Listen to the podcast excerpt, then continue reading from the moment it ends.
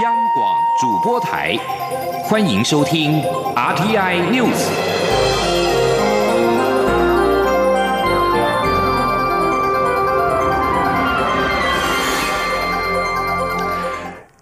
各位好，欢迎收听这节央广主播台提供给您的 RTI News，我是陈子华。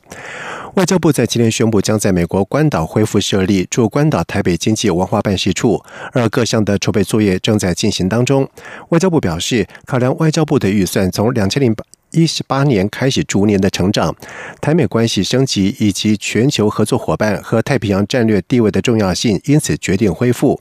外交部表示，二零一七年决定暂停驻关岛办事处的运作，当时是横珠预算的调配以及人力配置情形。同时，外交部表示，附设。驻关岛办事处将可以加强我国与西太平洋地区的整体的经贸交流和合作关系，有助于深化我国和太平洋友邦关系的经营，增进多边互动等服务。而关岛也对我国政府附设办事处表达支持。而蔡英文总统也在今天对此表示，主要希望增进双边的交流。考量台湾武汉肺炎 （COVID-19） 疫情平稳，中央流行疫情指挥中心在今天宣布，从七月四号开始，入境台湾外籍人士如果持有居留证，不必提交核酸检验阴性证明。另外，领有就业金卡以及为商务居留等香港、澳门的人士，也一样免提证明。记者肖兆平的报道。随国内疫情趋缓，中央流行疫情指挥中心也陆续推出边境管制松绑配套。先前宣布，想入境台湾的外籍人士必须提交登机前三天的核酸检测阴性报告。不过，有部分人士反映实物困难，因此指挥中心微调做法，同意让持有居留证的外籍人士自七月四号零时起，等同国籍身份，不用再提三天内的核酸检测阴性报告。指挥中心。新发言人庄仁祥说：“有些国家可能这个检验的确是有比较不方便啊。另外，这些外籍人士的这个有居留证人，在呃六月九号之前，其实从三月十九号之后，呃，他们也都可以自由进出台湾哦。所以这一块我们大概讨论之后，那就决定就是呃，把它视同国人的一个做法啊，就是呃从。”明天开始哦七月四号零时开始实施，哦，就是外籍人士的部分，呃，有外籍人士有居留证者，那就可以这个呃不需要呃持这个三天内的阴性证明。庄仁祥也补充指出，已经取得居留证的港澳人士也同等适用。他说，港澳人士他因为商务经贸交流的部分哦，所以可能是说。呃，因为他有就业金卡啦，工作居留才取得这个居留证的人，那啊，这些人也是呃，不需要再取得这个三天后三天内的一个检验阴性证明。至于陆配子女回台议题，庄仁祥表示，相关开放时程与做法持续与陆委会讨论，还需要有最后确定，一旦拍板就会对外宣布。中央广播电台记者肖兆平采访报道。而另外，指挥中心也在今天宣布，国内新增一名 COVID-19 武汉肺炎境外移入个案，而这名确诊个案是一名从南非返国的五十多岁的男性。个案在七月一号独自返国入境，经过检验，在今天确诊，而且也是使得台湾的确诊总人数达到了四百四十九例。另外，越南交通部一名官员表示，越南将考虑对连续三十天没有社区感染病例的国家跟地区重启国际航线，而优优先名单包括了台湾、日本、韩国、中国以及疫情控制得当的部分东南亚国家。越南国营越通社报道说，要求匿名的这名外交通部的官员说，世界许多国家都有二零一九年冠状病毒 （COVID-19） 俗称武汉肺炎的疫情，而根据政府的指导方针，重启国际航班。需要仔细的考量。而根据越南民航局在日前对越南交通部的提案，越南重启国际航班的日期预定从七月底开始。而越南民航局局长丁月胜表示，乘客必须待在获准复航的国家跟地区至少连续三十天，并且持有航班起飞前三天发给的检疫合格证书。此外，乘客在抵达越南航下就必须要接受检测，费用由航空公司支付，乘客还必须自费在当地人民委员会指定的地点隔离十四天。另外，全球医用的口罩是产能大增，为了避免劣质的口罩进入到国内，卫福部食药署在今天也宣布，从七月七号开始，加强对输入的医用口罩进行边境抽查检验。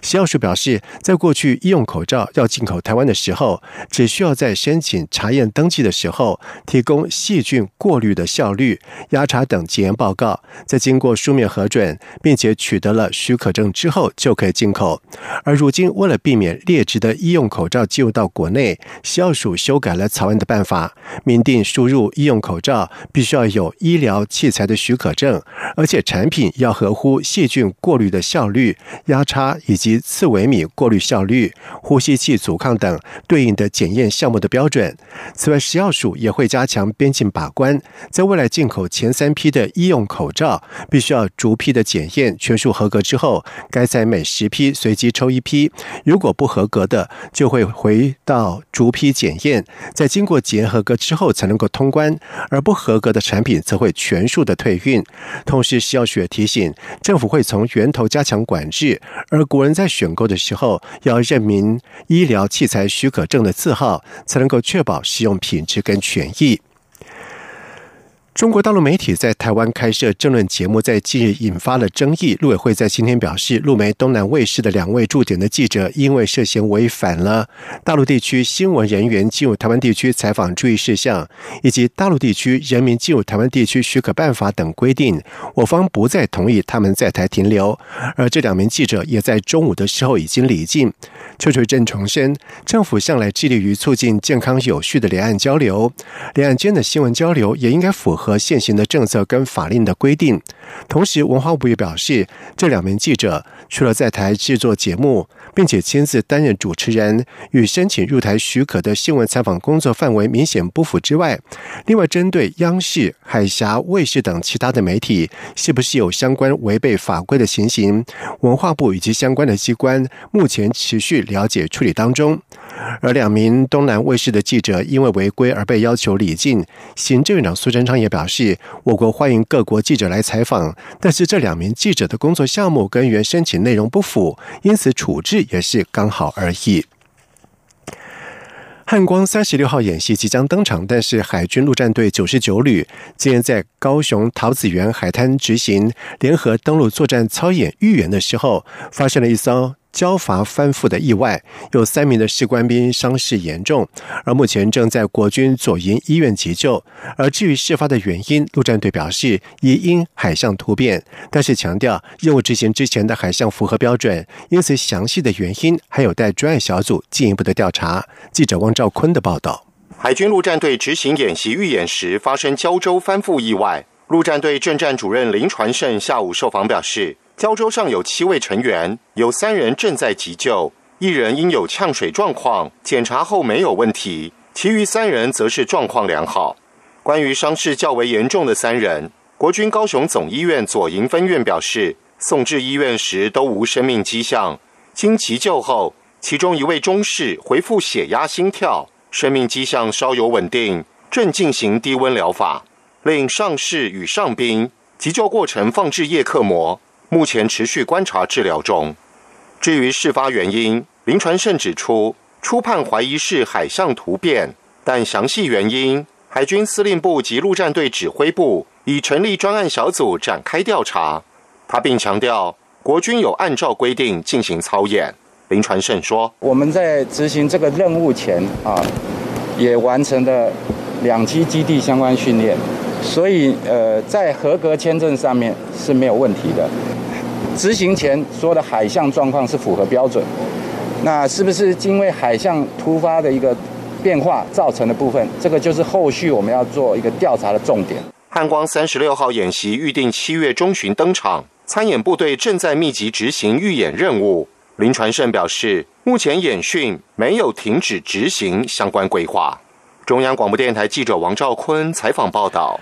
而蔡英文总统在第一时间接获消息之后，也立刻向国防部下达了指示，要求全力救援跟救治。接下来的演训演习也务必要加强注意，在确保安全的前提下达成任务。接下来把焦点转到立法院。立法院临时会将审查考试院以及监察院的人事同意权案。总统府秘书长苏家全原本预定在下午的时候率监察院长被提名人陈菊等人拜会立法院超越各党，但是国民党团跟民众党团拒绝接受拜会。国民党立院立法委员甚至在立法院的大门穿堂前高举“灭东厂”。撤陈局、废考监等标语，抗议监委提名。监委提名人的拜会行程最后是临时取消。监委人事争议是持续的延烧。记者刘玉秋的报道。继考试院正副院长与考试委员被提名人拜会立法院寻求支持后，总统府秘书长苏家全原定三号下午率监察院长被提名人陈菊与二十多位监委被提名人拜会立法院长游锡坤与朝野各党，但国民党与民众党拒绝接受拜会。国民党二十多位立委甚至齐聚立法院大门穿堂，高举“灭东厂”、“撤陈局”、“废考监”等标语抗议监委提名。立法院秘书处则临时通知媒体，因接待考量，监委被提名人的拜会取消，将另作安排。灭东厂，废考监，废考监，撤提名，撤提名。面对陈菊等人临时取消拜会，国民党团总召林维洲表示，监委提名爆发诸多争议，蔡英文总统却执意提好提满。他认为，监委被提名人不仅要取消拜会，更应取消提名。民进党对于废考监是说一套做一套。执政以后，嘴巴还在想说要废考监，但是一定要先提好提，只能在做最后一任要对监委。他一定要抽佣到满，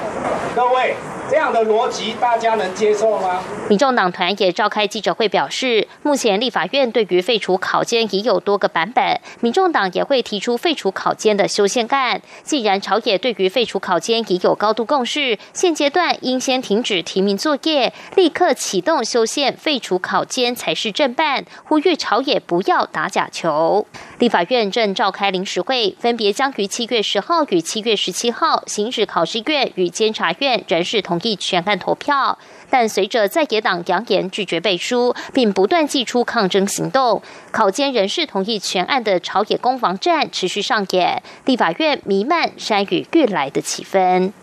中央广播电台记者刘秋采访报道。华航一架 A 三三零机型在日前在雨天湿滑的跑道降落的时候，发生了飞控主电脑一二三号系统同时失效，发动机反推力系统以及自动刹车系统和减速板都失效，导致了减速异常，改人工刹车减速。而飞机最后是安全停在跑道末端之前，驾驶员为了安全考量，请求拖车脱离跑道。而这也是 A 三三零机型全球首次发生落地之后三套电脑同时失效的案例。而对此，华航表示，在事件发生之后，已经依照厂家维护手册进行维护，并且将相关的资料以及参数送交空中巴士总部，请其紧速提出具体改善的方案。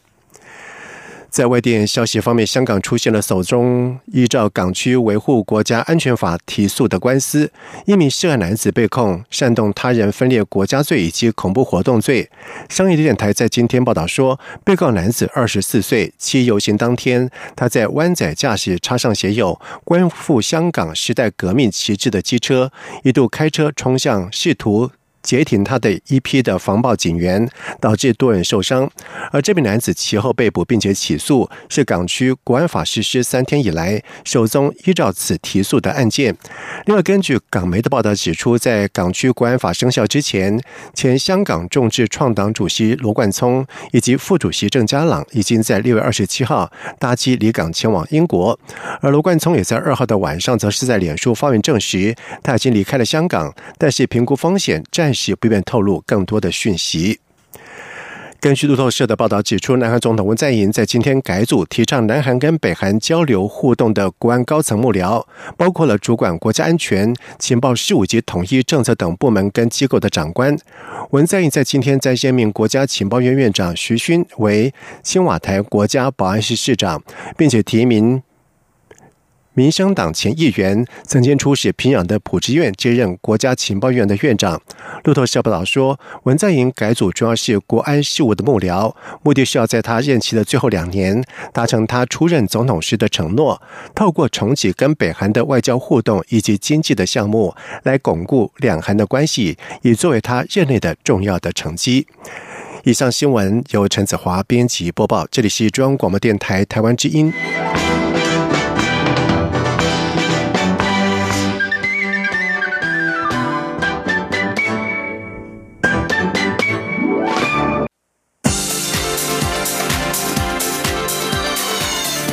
是中央广播电台台湾之音，欢迎继续收听新闻。现在时间是晚上的七点十五分，欢迎继续收听新闻。一百零九年学年度大学指定科目考试在今天登场，在今年物理试题的生活素养情境题型是相当多，比重超过了一半。高中点题的教师群认为，整份试卷可能是六七年来最难，但是试考生觉得。中间偏异看法大不相同，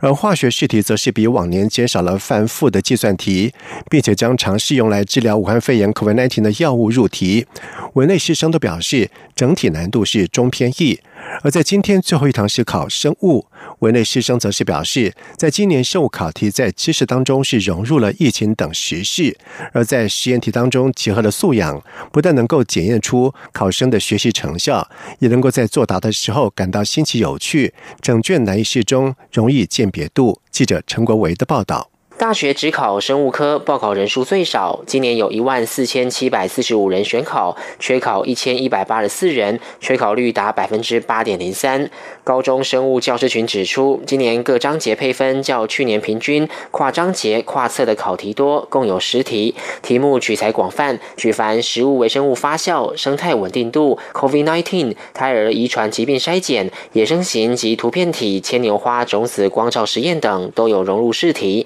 还。还有考题是借唐代诗人杜甫的诗句，以烽火台间传递讯息的形式，生动描写人体的神经传导知识。大考中心副主任黄翠娟也转述围内试考生的看法：这次题目着重推理能力，必须精手所学，并结合题目的线索，才能顺利作答。另外，许多实验题具备往年所没有的统计方法，考生需要有更成熟的科学推理能力。整份试题难度适中，而且具显著的鉴别度。综合实验成果以及图表资讯的判读，命题取材变化灵活，符合素养导向，并且结合时事新闻，不但能够使考生与时俱进，还能够检测出来他对高中所习知识的应用能力，也能够使其在作答的时候感到新奇有趣。大学职考首日以自然组考生为主，配合防疫，各考场学校对中午在市场内用餐的考生都有发放纸隔板。四号第二天将考数学乙、国文、英文、数学甲等四科，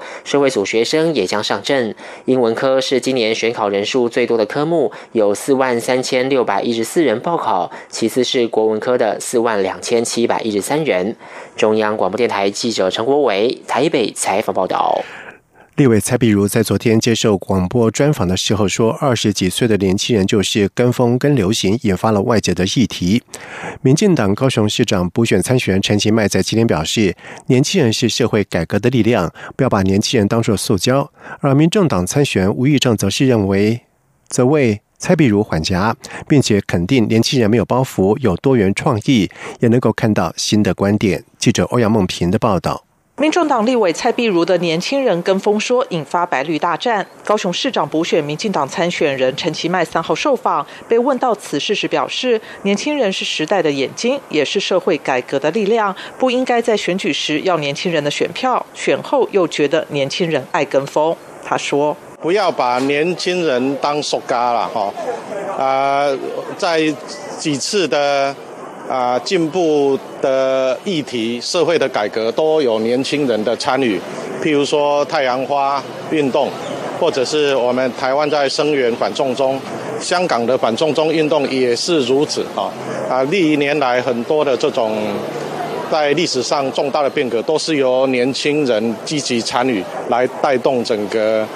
啊社会的改革跟国家的进步。陈其迈并表示，蔡碧如是民众党参选人吴益政的竞选总干事，这种说法不仅伤害自己的政党，也伤害了吴益政。吴益政则为蔡碧如缓颊，他表示，年轻是创意的来源，很多观点会在同台间快速流行。蔡碧如应该是善意提到这点。他并认为每个年龄层都有优点，年轻人虽然经验比较少，却没有包袱，能够看到新的观点。他说：“老路里面哦是看不到新风景的哦，那年轻人常常看到新风景。那所以说我们对年轻人就是。”跟每个人每个人角色老老的经验嘛，老经验我也喝处啊，但是有时候老你会被经验绑住，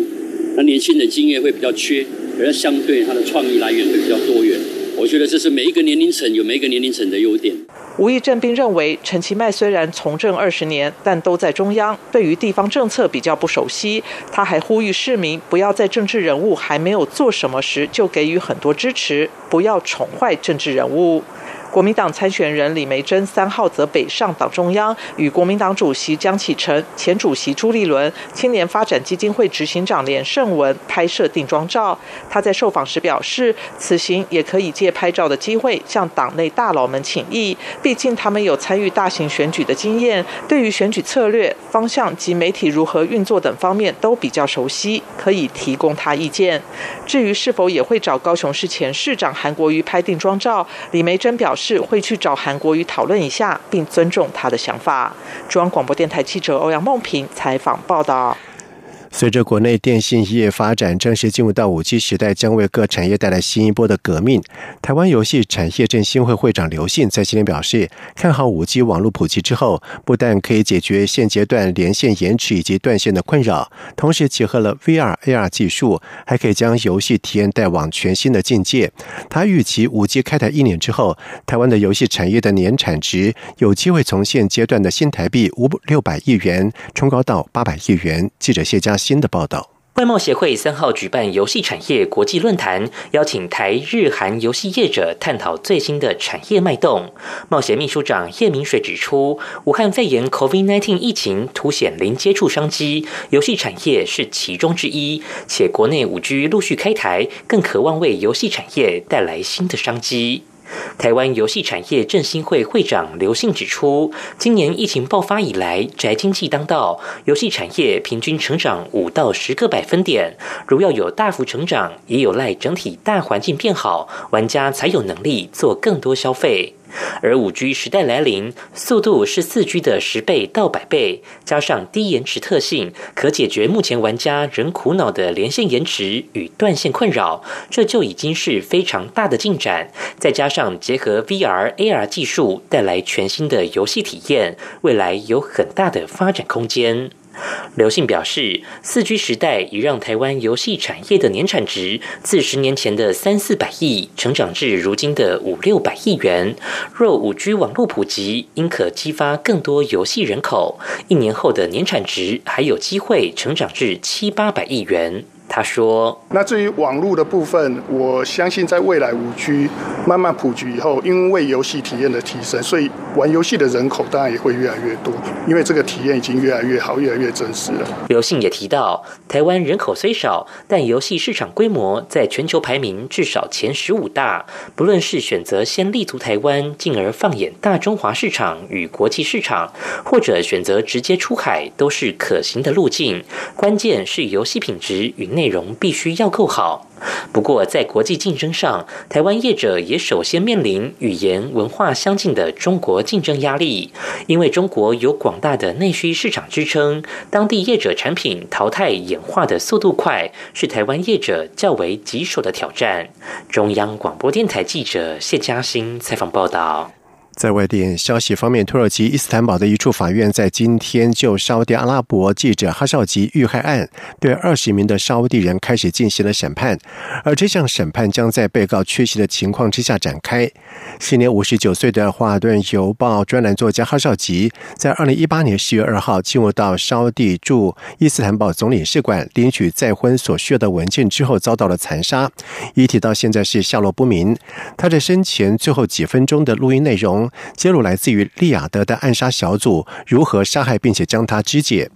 土耳其检方在三月间针对本案起诉了二十名的沙地人，包括曾经担任沙地阿拉伯王储萨尔曼亲王资深幕僚的前情报机构副首长阿西里，以及前王室媒体顾问卡塔尼。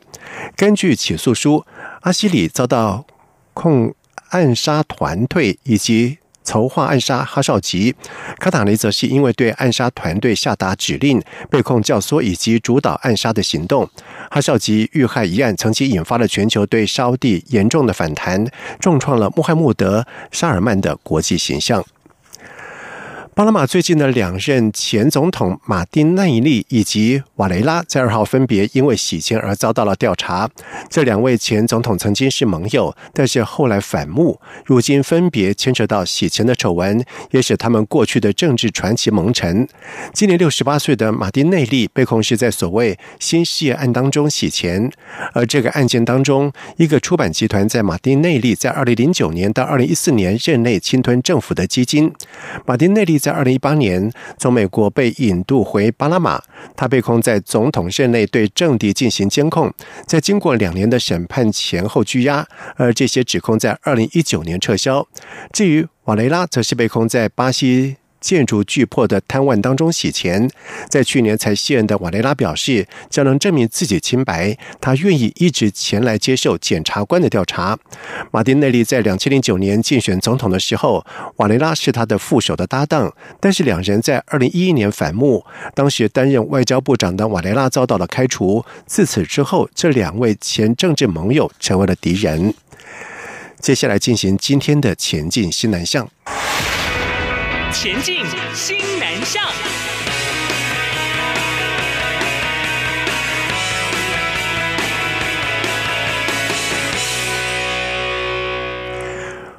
国立屏东科技大学第三十九期农业生产暨精致热带农业科海青班，在今年三月招收了三十一名马来西亚的侨生，在日前参观了屏东县内的蝴蝶兰种苗培植场，并且学习从组织培养兰花苗到装箱出货。在看见各种的科技化的技术之后，不少人都表示要将这些技术学起来，在回国之后可以投入到马来西亚的蝴蝶兰的市场。记者陈国维的报道。搭配行政院农业委员会的大专生职涯探索方案，屏东科技大学最新一期农园生产暨精致热带农业科海青班侨生日前到蝴蝶兰种苗培植场了解相关技术。屏科大推广教育处副处长梁佑胜表示，这群马来西亚学生先观摩从组织培养到装箱出货的过程，再展开分组学习。有学生觉得这些技术非常受用，如果带回马来西亚，势必能开拓当地的兰花市场。因为其实兰花在东南亚来讲啊，或者是说像马来西亚，兰花它还是一个未开发的市场。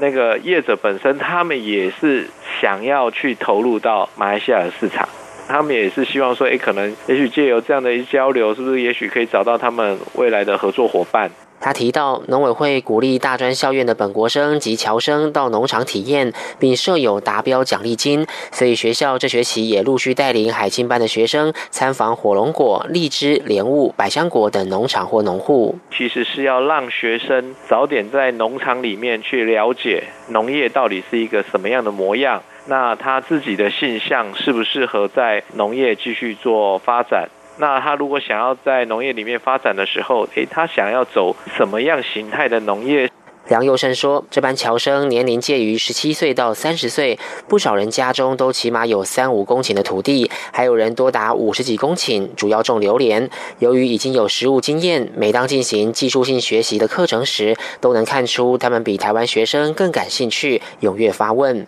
由于国际疫情还没有明显趋缓，这群侨生今年暑假暂时不能回马来西亚，有些学生就决定申请打工证，将到学校附近的农场打工。”梁佑胜说。有七八位符合相关农业打工资格的学生，将有机会在获得农委会补贴前四十小时的时薪，可以高达新台币两百一十八元。中央广播电台记者陈国伟台北采访报道。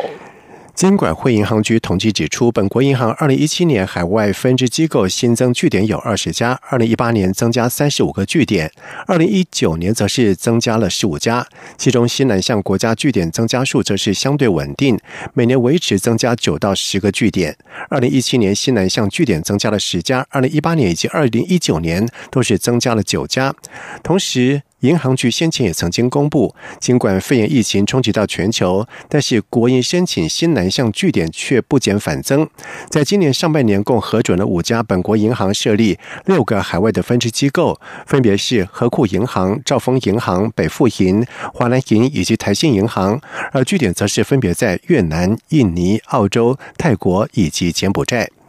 以上新闻由陈子华编辑播报，这里是中央广播电台台湾之音。